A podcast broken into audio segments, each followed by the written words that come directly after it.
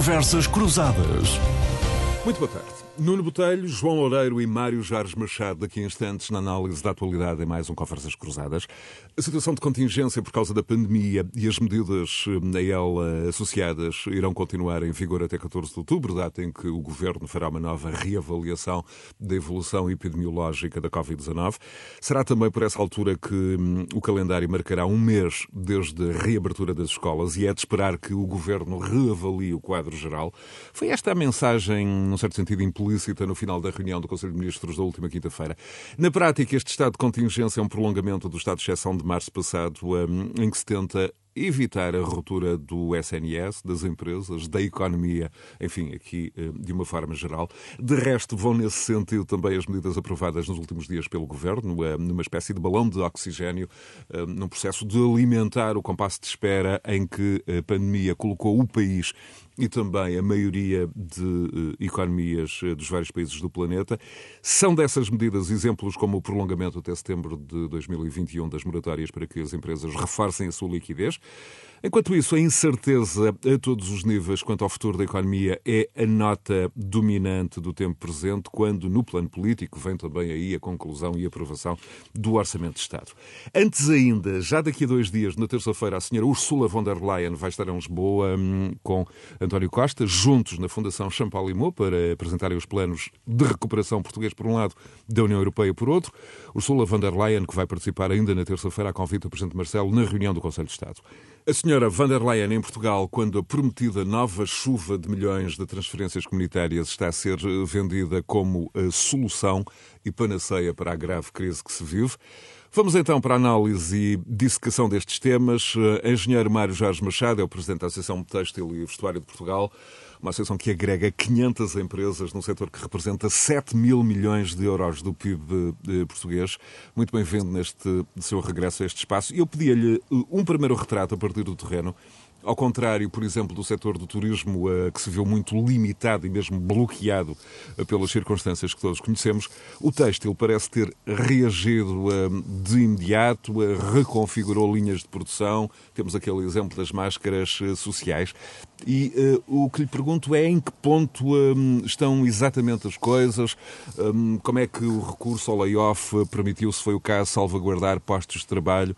Enfim, qual é a fotografia geral que nesta altura eh, pode fazer a partir do terreno. Muito boa tarde, muito obrigado pelo convite. Eu gostava, antes de, de, entrar nas perguntas, de ajudar a dar um pouco a ideia do que é o setor têxtil português. O setor têxtil português tem um volume de negócios superior a 7 mil milhões de euros por ano, uh, trabalham mais de 140 mil pessoas neste setor e exporta perto de 6 mil milhões. São cerca de 10% das exportações portuguesas são feitas pelo setor de têxtil e vestuário português.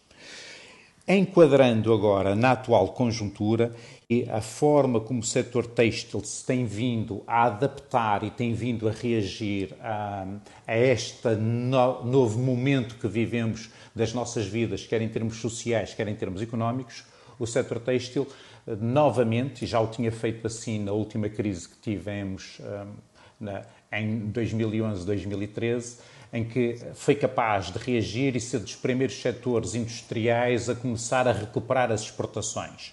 E isso aconteceu, está a acontecer neste momento com o setor têxtil. O setor têxtil, a queda das exportações tem vindo a, a recuperar e neste o mês de julho a queda das exportações já está em 8%, eh, quando em junho foram 22% e quando em maio foram cerca de 35%. Portanto, eh, houve uma recuperação.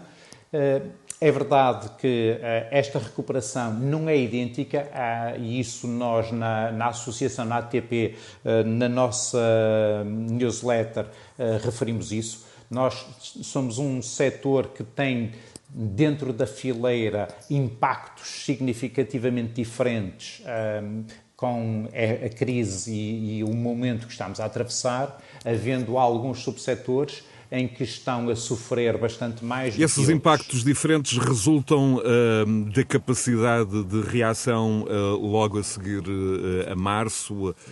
empresas que reconfiguraram linhas de produção e apostaram, por exemplo, nas máscaras sociais. É disso também que estamos aqui a falar? estamos a falar de duas situações. Uma delas tem exatamente a ver com a capacidade que as empresas têxteis tiveram de se reinventar e de desenvolver produtos de acordo com a procura que existiu uh, e existe uh, para nos ajudar a proteger, que é os equipamentos de proteção individual. As máscaras é do que a população, uh, todos nós, mais falamos, mas também muitas empresas estão a produzir equipamento hospitalar. Os, os fatos, as batas, as prote o vestuário de proteção, há muitas dezenas de empresas que se adaptaram a produzir esse produto. Houve, eh, inclusive, eh, esta capacidade de adaptação do setor têxtil, eh, o grupo que faz aconselhamento ao Conselho Europeu sobre como é que a indústria europeia se deve, se deve que transformações deve ter para ser mais competitiva, pediu para a ATP uh, eh, explicar aos membros desse grupo o que é que a indústria têxtil portuguesa tem que permitiu, num espaço de tempo tão curto, em poucas semanas, uh, começar a produzir produtos para os quais não tinha uh, competências uh, em, nas semanas anteriores. E qual foi a sua resposta? O que é, o que, é que tem? O que é que a indústria têxtil portuguesa tem que lhe permitiu esta adaptação? Tem basicamente quatro pontos. Primeiro ponto, a indústria têxtil em Portugal é um cluster. Portanto, nós temos aqui na nossa proximidade estas 140 mil empresas, num raio de 50 quilómetros aqui entre o Vale do Ave e o Vale do Cávado, temos toda a produção têxtil. Temos fiação, tecelagem, tricotagem, acabamentos, confecção, produção de produtos químicos, Portanto, é, este é um ponto muito importante. É o maior cluster têxtil europeu em termos de região. Segundo ponto. Mas limitado importante. por dependências de cadeias de produção, por exemplo, asiáticas, em menor grau que uh, outros clusters europeus? O que permitiu agilizar a resposta de outra forma? Foi muito importante, mais uma vez, e este foi um exemplo a ser dado uh, para o Conselho Europeu, no que diz respeito para a importância da competitividade na Europa, foi percebermos que nós precisamos de ter setores integrados. Nós, se dependermos em excesso de algumas zonas geográficas distantes, havendo rupturas nas cadeias de abastecimento, o impacto obriga a paragens completas.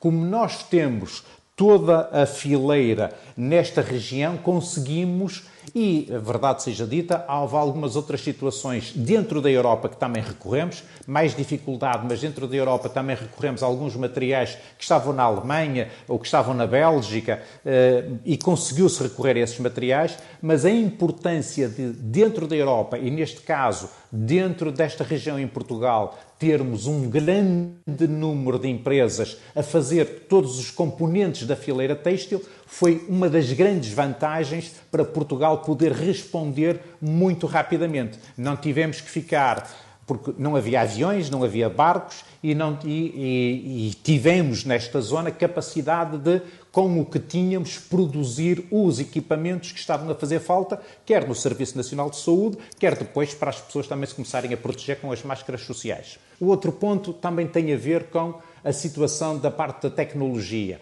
O, uh, o setor têxtil está muito ligado aqui aos centros tecnológicos e à universidade. E, portanto, essa troca também foi muito importante para adquirir competências. Terceiro ponto também muito importante dentro de, desta capacidade de, de resposta tem a ver com este setor está muito habituado a a inovar. O setor têxtil português, aliás, a razão porque nestes últimos 10 anos as suas exportações cresceram mais de 50% tem a ver com esta capacidade de inovação, de fazer produtos com diferenciação. Portanto, está no DNA do setor a inovação. E por último, Há aqui uma característica que é portuguesa, e eu aí não tive, não tive, uh, puxei a brasa à nossa sardinha. Nós, portugueses, somos alguém que, perante as dificuldades, somos criativos, somos inovadores. E, portanto, há aqui uma parte que o resto da Europa vai ter mais dificuldade de, de, de imitar, que Muito é a bem. nossa capacidade de ser português. Muito bem, Mário Jorge Machado. De resto, em relação a, até à própria ligação à academia, no seu caso pessoal, há também uma, uma, uma ligação à Universidade do Minho. Quem nos seguiu e quem nos segue um, pode até estar surpreendido com o retrato positivo que acaba de desenhar. Mas há também uh, histórias menos conseguidas no setor. É verdade. Todos os setores, uh, nós temos. É, estamos a falar de um setor que tem quase 10 mil empresas, quer em, empresas em nome individual, quer, quer as empresas de maior dimensão. E, como todos os setores, Uh, temos. Uh, tem, havido, tem havido destruição de postos de trabalho ou o recurso ao layoff de alguma forma uh, conseguiu suavizar esse cenário e é a partir de agora, mês de setembro, mês de outubro, mês de novembro, que as grandes questões se vão colocar em algumas unidades do setor. Qual é, qual, é, qual é o seu olhar em relação a esta matéria? Vamos separar em duas situações. Primeira situação, relativamente à situação de layoff, eh, e todos nos eh, recordamos que houve cinco versões até chegarmos à versão definitiva do layoff, e aí o governo ouviu as associações. Eu pessoalmente estive envolvido a transmitir quais eram. De que forma é que a lei se deveria ajustar para poder responder às necessidades do setor têxtil e a aplicação do layoff permitiu salvar centenas de milhares de postos de trabalho. Nós hoje estaríamos perante uma crise social gravíssima se oh, o layoff não tivesse está, sido implementado. Está a falar do simplificado, não é? Está a falar do, do layoff simplificado. Estou Exatamente. a falar da versão pois, original pois, do pois. layoff. Intervenção que figurou, que figurou, que figurou até, até final de agosto, não é? Portanto... Exatamente. Essa, essa medida que foi aplicada ouvindo as associações e ouvindo as pessoas que estão no terreno, todos hoje todos somos unânimes em dizer e vemos o resultado que permitiu salvar uh, centenas de milhares de postos de trabalho. É que estamos é a, a, falar perante uma dimensão que teria sido uma catástrofe nacional uh, se não tivesse sido aplicada uma medida daquele género. Infelizmente. Mas o pior já passou ou as coisas vão ainda piorar antes de melhorar? O que é que acontece? Nós, na altura, estávamos todos perante uma crise que eh, imaginávamos que seria muito intensa e de curta duração. Hoje, já todos percebemos que a, a crise diminuiu muito de intensidade, não estamos a falar de quebras de 40%, 50%, 60%, mas estamos a falar de quebras de 20%, 25%, 30%. Mas muitos meses. Portanto, estamos a falar de uma crise que se vai prolongar muito provavelmente até meados do próximo ano, estando nós aqui dependentes da rapidez com que uma vacina vai chegar a todos nós um, que, que, temos medo de, daquilo que nos pode suceder com, com este vírus. E esta crise vai obrigar a que haja um tipo de medidas de apoio que a transformação que ocorreu entre o layoff simplificado e este uh, sistema de incentivo à retoma, que foi desenhado já na Assembleia da República, falando entre partidos, não ouvindo as associações, que é um mecanismo que está desajustado da Exatamente. realidade das empresas Exatamente. e desajustado desta crise é um sistema que não se adapta àquilo, à realidade que nós estamos a viver. E é desse sistema que vamos, que vamos, que vamos falar tivesse... aqui eh, neste, neste espaço. Uh, uh, o engenheiro de polímeros Mário Jorge Machado, uh, que, como disse, além de liderar a Associação Textil e Vestuário de Portugal, também é empresário e comanda uma das empresas de topo no setor em Portugal. Agora, um, convoco outro empresário, comendador residente deste espaço, é o Presidente da Câmara de Comércio e Indústria Portuense, Nuno Botelho. Nuno, Tal como um, a, Jorge, a Mário Jorge Machado, eu pedia-te um retrato a partir do teu, do teu posto de observação privilegiado na economia real. Boa tarde a todos e boa tarde aos meus colegas também de painel.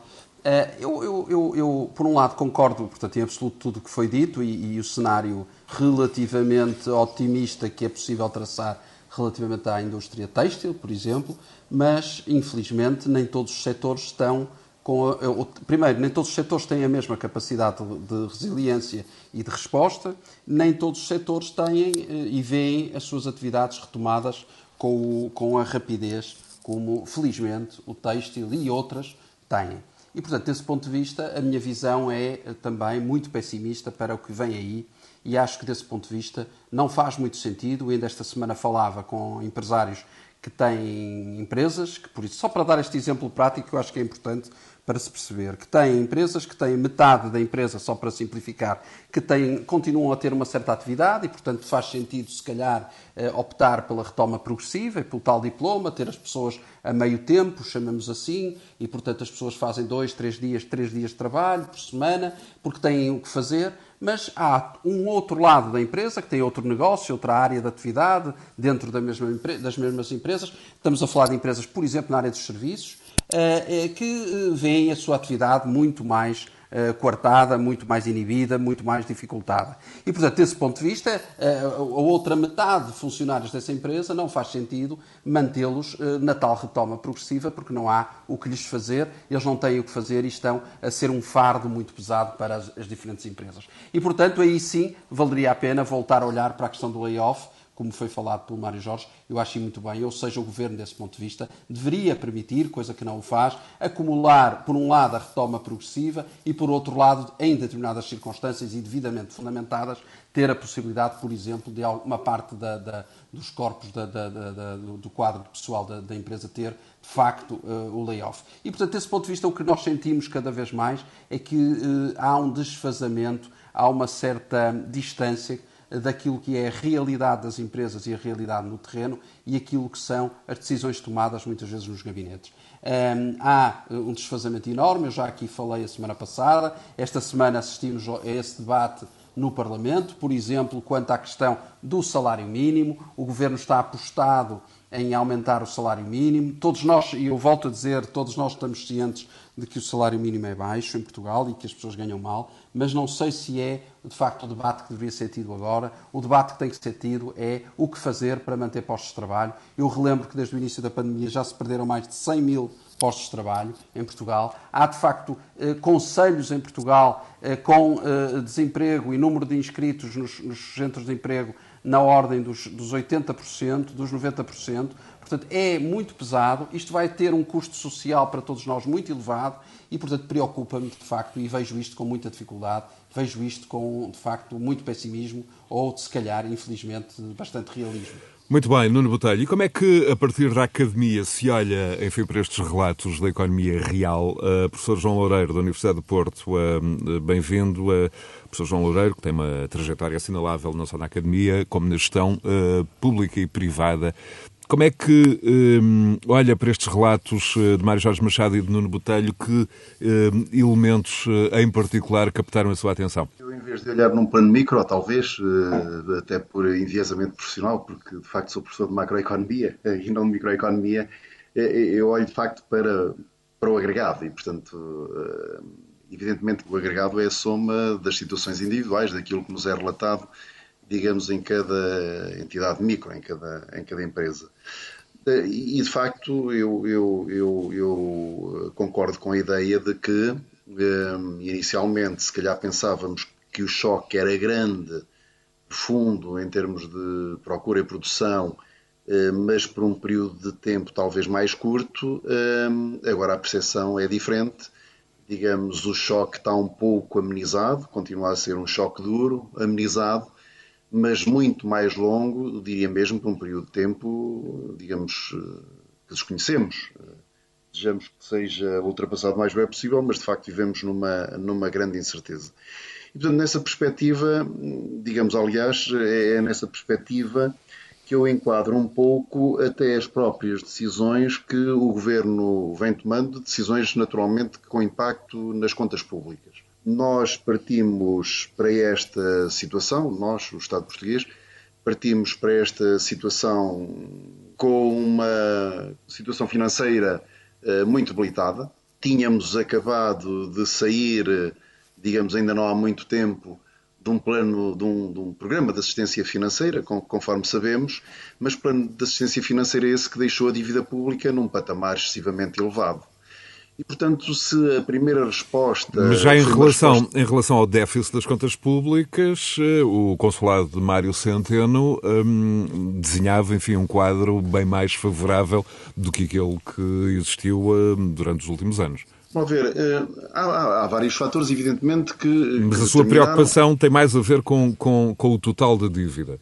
Sim, mais, mais do que a situação ano a ano, de facto, é, é a questão do estoque, daquilo que devemos. É, em vez de pensarmos em termos individuais, no fundo, basicamente é eh, se uma família está numa situação de aflição, mas tem uma dívida relativamente reduzida no banco, pode ir pedir dinheiro emprestado ao banco e o banco empresta, evidentemente que se essa família no passado gastou demais, já deve muito no banco e está numa situação de aflição. Porque é aí, no fundo, que reside a capacidade das empresas e das famílias se financiarem de forma, enfim, à falta de melhor expressão, de forma mais saudável nos mercados internacionais. Tem muito a ver com isso. Exatamente, e ao nível do Estado exatamente a mesma coisa. E, portanto, aquilo que me parece é que, eh, eh, digamos, numa fase inicial, o Governo respondeu, digamos, de uma forma até voluntarista e com, com, com soluções que foram soluções adequadas e seguidas até noutros, noutros, noutros países, questão do layoff. Eh, o tema é que, estando nós com uma situação de finanças públicas que, que é pouco saudável, e evidentemente que aquilo que gradualmente vai acontecer é que, digamos, vamos ter, vamos ter medidas, as medidas que eram relativamente relaxadas vão ser medidas apertadas e, portanto, é muito natural que, relativamente à despesa do Estado, vá havendo regras que são regras mais apertadas, aquilo que, que já foi referido relativamente ao, ao layoff. Relativamente à evolução do, digamos, no fundo, da atividade económica agregada, não pensando numa empresa em particular, de facto, nós tivemos um segundo trimestre que foi, foi um desastre, mas razões que são completamente exógenas, uma quebra no PIB, digamos, face ao trimestre homólogo do ano anterior de mais de 16%. Aquilo que é expectável é que, digamos, esta quebra se atenue, mas tal como individualmente acontece para as, nas empresas, pela, pela empresa do, do, engenheiro Mário Jorge Machado, aquilo que acontece é que ao nível agregado, digamos, nós vamos continuar a manter quebras no PIB enquanto esta situação se mantiver e, e evidentemente, que uh, o perdurar da situação pode fazer com que, digamos, deixe de haver uh, capacidade de respirar, ou seja, se a situação, se a situação de doença, entre aspas, isto é, se a situação de falta de produção e de vendas das empresas, agora, apesar de tudo em menor escala, se prolonga e os apoios diminuem, é evidente que com o passar do tempo as dificuldades vão aumentar e, portanto, alguns que se foram aguentando até agora entraram numa situação de debilidade e acabaram por, por cair. Aliás, não é por acaso, um tema que também já foi referido, não é por acaso que eh, ainda agora acabou de ser decidido de novo eh, ajustar, digamos, o prazo para as moratórias, uh, por razões, digamos, que têm que ver quer com a banca, quer com as próprias empresas. Para as empresas, digamos, porque sabe que para as moratórias iria haver ali incumprimentos e por isso isso podia ser um motivo de aperto de tal forma financeira que poderia ser o fim de muitas empresas, mas também do lado da banca há interesse em que tal não aconteça, ou seja, que no fundo... Numa altura, clientes... numa altura professor João Loureiro, em que muitos analistas eh, vêm alertando também para a instabilidade, mais uma, que se avizinha para o setor bancário. Há aqui é, receios eh, que, que, que vamos ter nesta altura, relativamente Sim, aos bancos? Sim, é exatamente isso que eu estava a dizer. Portanto, o tema das moratórias é um tema, digamos, é uma decisão do governo que me parece de facto oportuna, porque tenta evitar um problema dos dois lados, quer do lado do devedor, quer do lado do credor. Isto é, quer do lado da empresa e das famílias, mais das empresas, diria eu, mas também das famílias, eh, mas também do lado de quem concedeu o crédito, isto é, do lado dos bancos. Mas para todos, para todos os efeitos, é um problema que se adia. Sim, eh, tudo depende. Que se difere no tempo. Sim, isso é uma verdade, mas é sempre quando se, se difere no tempo, e inicialmente, digamos, as moratórias valiam, o prazo que foi definido era setembro deste ano, estamos lá, depois foi para março uh, do próximo ano, uh, e agora voltamos a falar outra vez, lá mais para finais do próximo ano, setembro, penso eu. Uh, no fundo, aqui a ideia é ir adiando sempre com uma esperança, é que a situação económica melhore, que haja recuperação e, portanto, eventualmente até com, com, com, com algumas situações de, de, reestruturação de dívida, etc., mas que não seja o motivo, o motivo financeiro não seja o motivo, por um lado, para criar problemas nas empresas, mas ao mesmo tempo para criar problemas no sistema bancário. Porque a entrada em cumprimento de empresas e famílias, na prática, de novo, uh, levaria os bancos a uma situação, porque passaram ainda não há muito tempo, que é uma situação de falta de capital, portanto, registro de imparidades, prejuízos, eh, problemas de capital e depois falta de acionistas. É, é evidente que a situação, eu diria que, apesar de tudo, a situação da banca atualmente é bem diferente da situação que a banca tinha quando entramos na crise, ali a partir da crise financeira de 2008, mas principalmente ali a partir de 2009, 10, 11, etc. E, portanto, hoje a situação, apesar de tudo, é um pouco mais sólida. Mas mesmo assim, eh, digamos, numa altura em que o sistema financeiro, e o sistema financeiro é absolutamente fundamental para o funcionamento de uma economia, digamos, é, é o sangue da economia. No fundo, digamos, depois de começar a haver e de os bancos estarem de novo fazer alguma recuperação, aliás, refletido na facilidade de novo começaram a considerar as empresas de acesso a crédito, etc., digamos, seria outra vez um enorme morro no estômago e, portanto, teríamos outra vez aí um problema. E, portanto, esta, esta ideia das moratórias, de novo, é de facto olhar para os dois lados da, da equação, quer para o lado de quem der, portanto, empresas fundamentalmente, mas famílias, e portanto não, não, não seja motivo para, para, para, para, para, no fundo, incumprimento e despedimento e, e, e falências.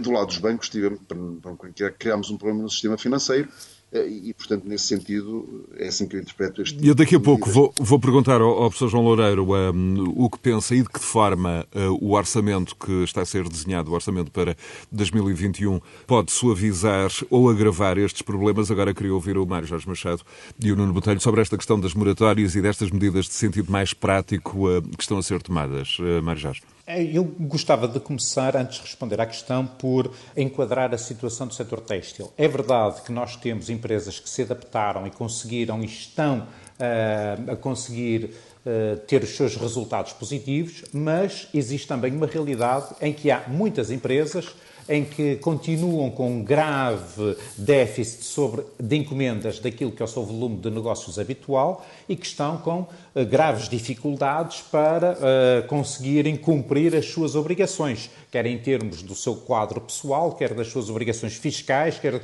das suas obrigações para com os seus fornecedores. Portanto, o setor está a várias velocidades, é um setor em que estamos com várias velocidades e, portanto, eh, não podemos eh, generalizar as situações. E daí que essas empresas estão a sofrer por razões que não têm a ver com a sua capacidade produtiva, a, a, a, sua capacidade de criar, mas tem a ver com o tipo de produto, e eu, neste caso, estou a falar em empresas que fazem vestuário uh, exterior, são empresas em que, como nós diminuímos a, o nosso convívio social, todos nós estamos a, compra, a comprar menos desse tipo de peças. Enquanto peças como uh, para o interior das nossas casas estamos a comprar mais, passamos mais tempo em casa, estamos a comprar mais. Peças para a área de desporto estamos a comprar mais. Portanto, nós temos que ter muito cuidado no setor e, e olhando aqui para o lado micro, uh, que há situações muito distintas. E, e, como tal, nós temos que olhar para essas empresas e ter medidas desenhadas para suportar a crise que essas empresas estão a passar, que é muito grave, muito complexa e que, vai, e que ainda vai durar muitos meses. Infelizmente, com os números que nós estamos a ver pela Europa, e eu volto a dizer, o setor têxtil é um setor muito exportador, aquilo que se está a passar Esta semana, Alemanha, esta semana de resto, temos, eh, temos uma das feiras que costuma marcar o ano no edifício da Alfândega, no Porto. O que é que surgiu? Que surgiu uh, basicamente dois pontos. Primeiro ponto, o nível de adesão das empresas, comparativamente com as edições anteriores, foi da ordem dos 95%. Portanto, as empresas, todas elas, estão apostadas em reconquistar e em uh, chegar junto dos seus clientes. Segundo uh, ponto positivo, a afluência de visitantes à exposição Modetíssimo que decorreu estes últimos dois dias na Alfândega do Porto foi com níveis muito próximos das, de, de visitantes pré-Covid. Nacionais, inclusivamente, foram mais, estrangeiros foram uh, ligeiramente menos. Mas, uh, mesmo assim, nós consideramos que a realização foi um sucesso porque uh, a predisposição para procurar soluções, para procurar uh, novos produtos, para procurar chegar junto dos consumidores, uh, está, é um setor que, que, está dinâmico e quer mostrar e quer continuar uh, a trabalhar e quer continuar a exportar não, não vai ser fácil, e isto, voltando à questão que eu estava a referir, se na Europa os casos começam a evoluir e nós, como consumidores, começamos a comprar menos artigos têxteis, isso vai se refletir de imediato no setor. Nuno Botelho, um, eh, e a partir dos, dos teus setores de atuação, um, como, é, como é que olhas para estas flutuações e para esta, e sobretudo para esta evolução também das linhas da, da pandemia na Europa? Uh, e em particular para a dependência de mercados como o britânico, como o alemão, como o francês, uh, por exemplo, o espanhol, na questão do turismo, na questão também dos vinhos? Sim, eu, eu desse ponto de vista diria que também, como o Jorge Machado referiu, há de facto várias realidades dentro desta mesma realidade. Ou seja, há aquelas empresas que eh, apostaram fortemente na exportação e na diversificação de mercados e essas têm quebras muito reduzidas ou residuais, mesmo, em alguns casos. Outras que estavam mais assentes na, naquilo que era a distribuição nacional e os, os canais orecas, falando na área, por exemplo, dos vinhos, e aí sim há um, um drama latente, na medida em que durante meses eh, esse setor parou. O turismo também teve aqui uma travagem muito grande. Estamos a falar do consumo interno que os turistas também fazem muito de, de, dos vinhos portugueses e, portanto, desse ponto de vista, há aqui, de facto, uma desaceleração muito evidente. Nuno, Agora, e as medidas há... que vêm do, uh, do governo? Pois, eu ia falar nisso. Eu acho que, desse ponto de vista, tal como disse na minha primeira intervenção, acho que há aqui uh, as moratórias, a questão do, do da retoma progressiva. Uh, o, o, Ministro da, da, Economia anunciou que, em breve, irá, irá o Governo prepara-se para anunciar novas linhas de crédito.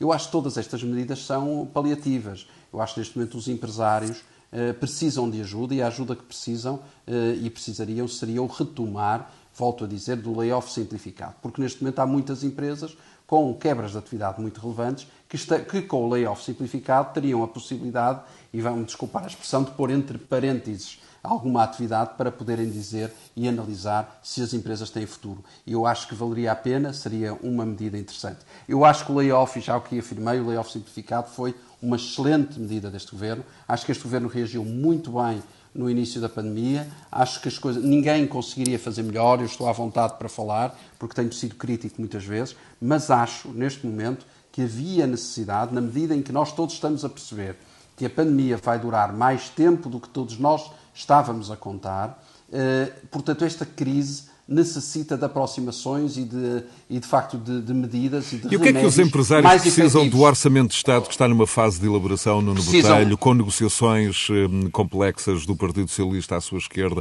em particular com o Partido Comunista e com o Bloco? O que é que os empresários precisam? O que é que a economia precisa?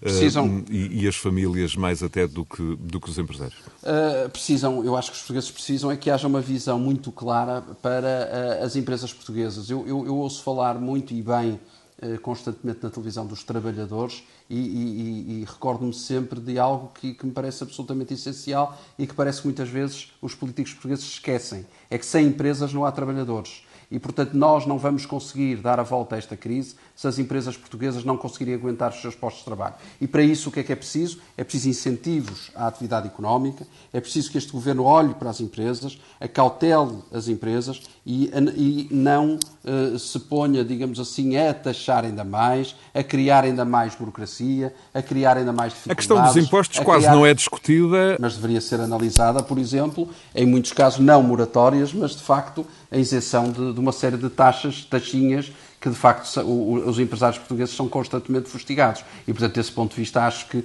também aí há uma falha. Eu acho que há um enorme desfazamento entre aquilo que é a realidade dos corredores do poder e aquilo que é, que é a realidade das empresas. Nuno, e de resto o diálogo está aberto ao Mário Jorge Machado uh, e ao João Loureiro. E a prometida chuva de milhões vinda da Europa que está a ser encarada pois. como a salvação uh, da crise que o país atravessa. Uh, numa sondagem esta semana da Aximais, no Jornal de Negócios, essa sondagem indica que 60% dos portugueses não acredita que os fundos sejam bem geridos. Descontando aqui, enfim, um elemento quase de descrença tradicional de parte da opinião pública enfim, com 60%, eh, por mais descontos que possamos fazer, há aqui uh, um elemento muito forte de percepção da corrupção, da má gestão uh, por parte dos portugueses que não pode ser desvalorizado. Desta vez não se pode falhar, certo, não? Não, não se pode falhar. Eu acho que esta é uma grande oportunidade para o país, mas fico desde logo também muito assustado quando vejo que nas previsões do Plano Costa e Silva, dois terços desse valor vai ser para a administração pública e investimentos públicos investimentos que nem sempre nós sabemos que são reprodutivos e, portanto, desse ponto de vista assusta-me. Tal como estava a dizer anteriormente, eu acho que tem que haver uma tónica muito grande no refundar da economia. E para isso é preciso contar com as empresas, é preciso discutir com as empresas, é preciso ouvir as instituições do país, é preciso analisar. É evidente que o Sr. Primeiro-Ministro já veio dizer que isto não se compadece com muita discussão, é, preciso, é hora de agir, é hora de atuar. Bom, uh, depressa e bem, uh, diz o povo, e muito bem, há pouco quem. E, portanto, desse ponto de vista, eu acho que havia necessidade rapidamente de haver um consenso alargado eh, entre os vários partidos, mas um consenso alargado também entre as várias instituições, aquilo que se chama a sociedade civil, que permitisse de facto ao país olhar para este plano, para esta bazuca, de uma forma uh, que permita termos esperança no futuro. E basta ver isso, ver os números dessa sondagem para perceber que os portugueses não acreditam e eu acho que os portugueses têm razão para não acreditar. Mário Jorge Machado, e esta chuva de milhões, como é que, como é que tem que ser uh, analisada e, sobretudo, aplicada? Há este exemplo que se repete há anos uh, e que o próprio presidente da, da, fábrica Continental relembrou numa entrevista esta semana, de que a empresa alemã de, de pneus, uh, bloqueada pelo trânsito na Nacional 14 em Famalicão, e é uma das fábricas que mais exporta em Portugal, desespera há mais de 20 anos por uma estrada que não esteja estrangulada e que permita escoar a produção, e que diz o Presidente da Continental tem, nesta altura, um investimento de 100 milhões de euros e a criação de 400 postos de trabalho em risco, porque essa sempre prometida estrada nunca foi concretizada. É destes exemplos que importa é estar atento. É isso mesmo, eu acho que é isso mesmo. É, há aqui, e, e este é Isso um é o que caso... realmente interessa. Desculpe, Marjão, isso é o que realmente interessa, não é? É, nós, nós, aqui estamos a falar exatamente do, de, de, dois pontos muito importantes. Um é o investimento público, aonde ele faz falta, aonde ele ajuda a, a produzir riqueza, mas por, por Desculpe, lado... Jorge, desculpe, Mário Jorge, por exemplo, no Porto Leixões e o alargamento efetivo e rápido das obras no Porto Leixões, por exemplo, desculpe. Exatamente, nós, ah, uma das situações que nós, e já há trabalhos feitos sobre essa situação, o investimento que andou a ser feito em Portugal na primeira década, o payback desse investimento público era da ordem dos 100 anos. Ah, fazer investimento público com payback de ordem de 100 anos mostra que isto é tirar dinheiro para o buraco. Portanto, era, houve muito dinheiro que foi investido que não vai ter recuperação. Portanto, não tem criação de riqueza. E isso depois vamos ter que pagar impostos para suportar esse investimento público, que ele não produz riqueza. Portanto, temos que ser cuidadosos onde aplicamos o dinheiro público, aonde ele possa vir a produzir riqueza. E aqui temos um bom exemplo. Nós, no nosso país, e, e nós, na indústria transformadora, é, uma, é algo que nós precisamos muito de investimento estrangeiro em Portugal e não só a comprar imóveis em Portugal, mas investimento na indústria. E aquilo que nós verificamos é que nos últimos anos o investimento estrangeiro feito em, na indústria é cerca de 7 a 8% do investimento total estrangeiro feito em Portugal. Em, em Portugal, há poucas empresas que encontram Portugal como um bom local para investir na indústria transformadora. E nós precisamos muito de desenvolver o nosso parque industrial desenvolver a nossa capacidade industrial. É importante que os portugueses tenham a noção de que este país, Portugal, do ponto de vista de indústrias por 100 mil habitantes, é um país que tem uma dimensão 3, 4, 5, 7, 8 vezes mais reduzida que uma série de países congêneres europeus. Nós precisávamos muito de atrair indústria para este país, que é onde está uma das bases. Um Mário Jorge Machado, este é o momento, e vou já a, a, João Loureiro, este é o momento não, desculpa, de introduzir. Desculpa, só, desculpa interromper, mas numa altura em que países como a Alemanha, por exemplo, falam na reindustrialização da Europa e estão disponíveis para investir na mesma. Portanto, temos aqui uma, uma oportunidade de ouro. Justamente, isto, é? e este é o momento em que eu introduzo a carta hidrogênio. Enquadrando, digamos, o tema, o tema do hidrogênio, e, e eu confesso que não sou especialista em energia para me poder pronunciar com grande detalhe, mas direi alguma coisa. De facto, digamos, do que estamos aqui a falar é uh, da necessidade de recuperar o país. Uh, ou seja, estamos perante uma grave crise, uh, uma crise, digamos, que é conjuntural devido às circunstâncias, mas temos problemas estruturais de, de fundo. E, eu acho que, digamos, eh, quando tomamos medidas para resolver os problemas conjunturais, devemos também estar a pensar já de como resolver eh, os problemas de forma estrutural. Isto é, se, por exemplo, é, digamos, penso no investimento. Eh, um, investimento que seja feito, qualquer que seja o investimento que seja feito, tem sempre um efeito positivo, que é do lado da procura. Isto é, vamos imaginar que vamos fazer aí uma qualquer obra, o que quer que seja, um porto, um aeroporto, o que seja, evidentemente que isso tem efeitos do lado da procura, seja público ou privado, há de haver uma empresa que vai construir, há de contratar trabalhadores, onde ser pagos salários, etc. E, portanto, do lado da procura, e depois esses salários onde dá origem, digamos, à, dinâmica da economia, ao circuito económico, por sua vez, onde consumir, que é onde pôr outras fábricas a trabalhar, etc. E, portanto, do lado da procura, digamos, o investimento tem sempre efeito. Agora, é importante e, portanto, nesse sentido, o investimento ajuda a resolver o problema conjuntural, ajuda a resolver o problema da produção no curto prazo. Mas, digamos, o tema que é aqui relevante é, digamos, em paralelo, fazermos investimentos que, conforme já foi referido, tenha também efeitos do lado da oferta, isto é, seja capaz de pôr o país mais competitivo também no futuro e tornar uma economia mais competitiva. Quando se pensa, digamos, em medidas de recuperação, seja de curto prazo, seja nessa perspectiva de longo prazo, há sempre um problema de base, que é uh, as medidas que se tomam estão sempre condicionadas por recursos limitados, por recursos financeiros que são sempre limitados, são sempre uma restrição.